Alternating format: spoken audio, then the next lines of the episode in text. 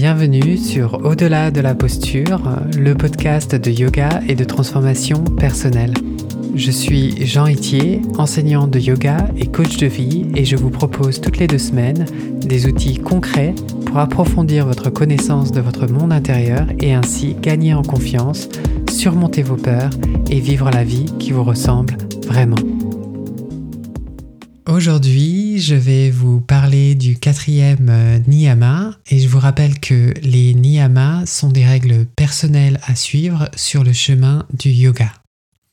Ce quatrième euh, niyama, c'est swadhyaya. Donc swadhyaya, c'est bien évidemment un mot de sanskrit et on peut l'écrire de la manière suivante. S-V-A-D-H-Y-A-Y-A. Swadhyaya est souvent traduit comme l'étude de soi, et en particulier l'étude de soi par les textes sacrés.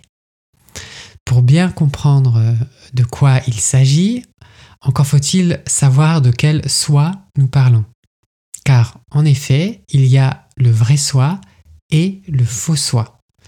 Le vrai soi, c'est la conscience universelle qui est en chacun et chacune de nous et qui est le sujet de notre quête dans la pratique du yoga. C'est se relier à ce soi ultime et donc atteindre l'état de yoga. Le faux soi, c'est simplement notre ego, c'est ce que nous pensons être à travers nos pensées et nos émotions. Traditionnellement, en Inde, on pratiquait l'étude de soi en chantant, en répétant des aphorismes ou des mantras, répétant des textes védiques pour non seulement faire passer la connaissance d'une lignée ancestrale, mais aussi pour se connecter à notre vrai soi. Il y a effectivement beaucoup d'avantages à la pratique du chant au niveau physique, respiratoire et mental. Et l'aspect vibratoire du chant sollicite notre système parasympathique et donc calme notre physiologie et notre mental. Le sens des mots chantés nous permettent aussi d'amplifier l'effet des phrases prononcées. Chanter est aussi une sorte de pranayama, car pour faire un son, il nous faut expirer, il nous faut allonger l'expiration. C'est un rappel constant que nous ne sommes pas qui nous pensons être et qu'il y a quelque chose de plus grand au plus profond de nous-mêmes. La pratique du chant, tout comme la pratique posturale ou la pratique du pranayama ou de la méditation, nous permet de cultiver une énergie plus sattvique, une énergie de calme et de sérénité.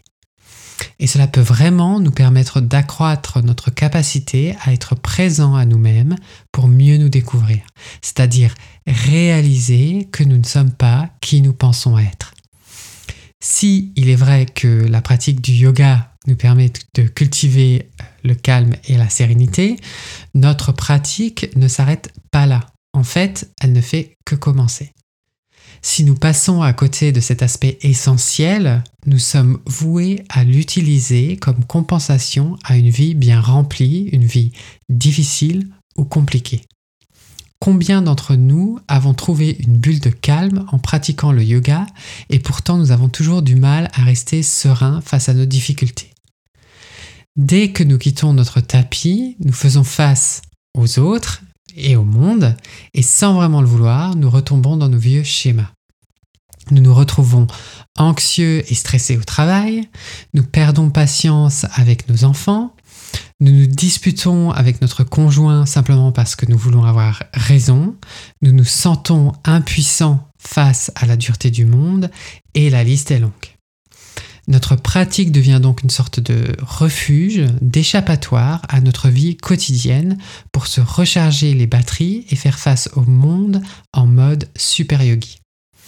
Bien qu'il n'y ait pas de mal à prendre du temps pour soi, à se retrouver, à se déconnecter, il me paraît important de se demander si cette pratique nous fait autant de bien que nous le pensons, de savoir si elle nous aide vraiment sur le long terme. Entretient-elle les schémas de pensée inconscients ou conscients dont nous aimerions nous libérer?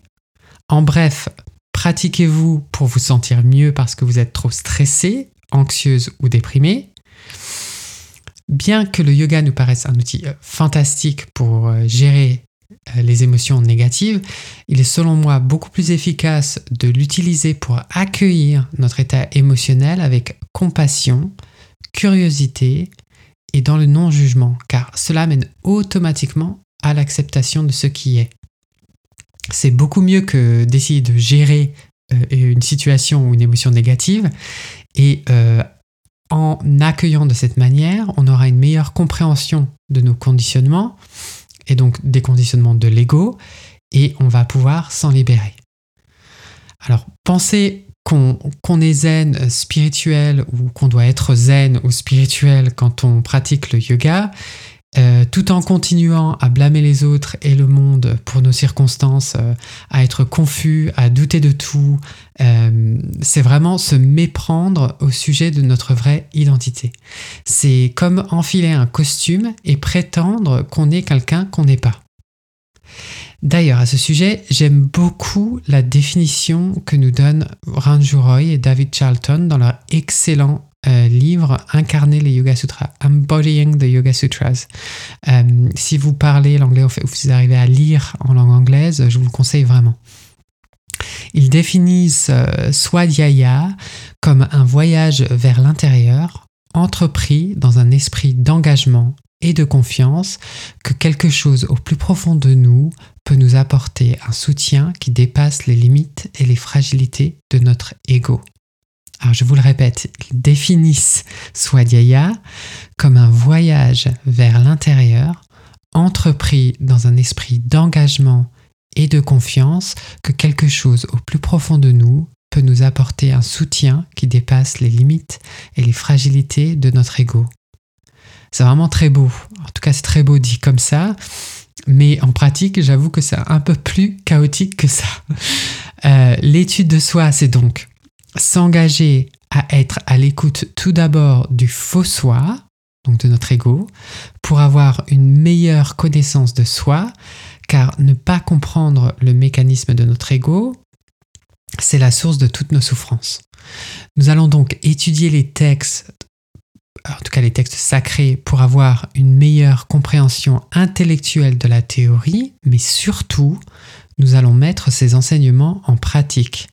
Cela veut dire que nous allons devoir faire face à nos croyances limitantes et apprendre à traverser l'inconfort émotionnel causé par ces dernières tout en sachant qu'il y a un endroit à l'intérieur de nous-mêmes où tout va bien.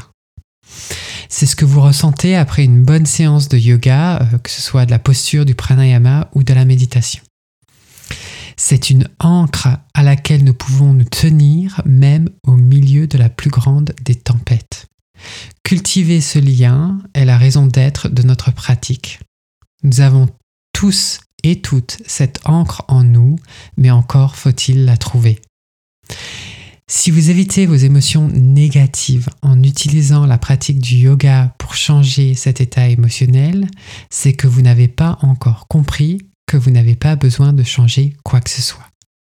La tempête à laquelle vous faites face n'est pas un problème, elle est complètement normale et surtout, elle est temporaire. Essayez de l'éviter ou d'y résister ne servira à rien car elle est plus forte que vous et vous allez vous épuiser. La meilleure chose à faire, c'est d'attendre patiemment qu'elle se calme d'elle-même.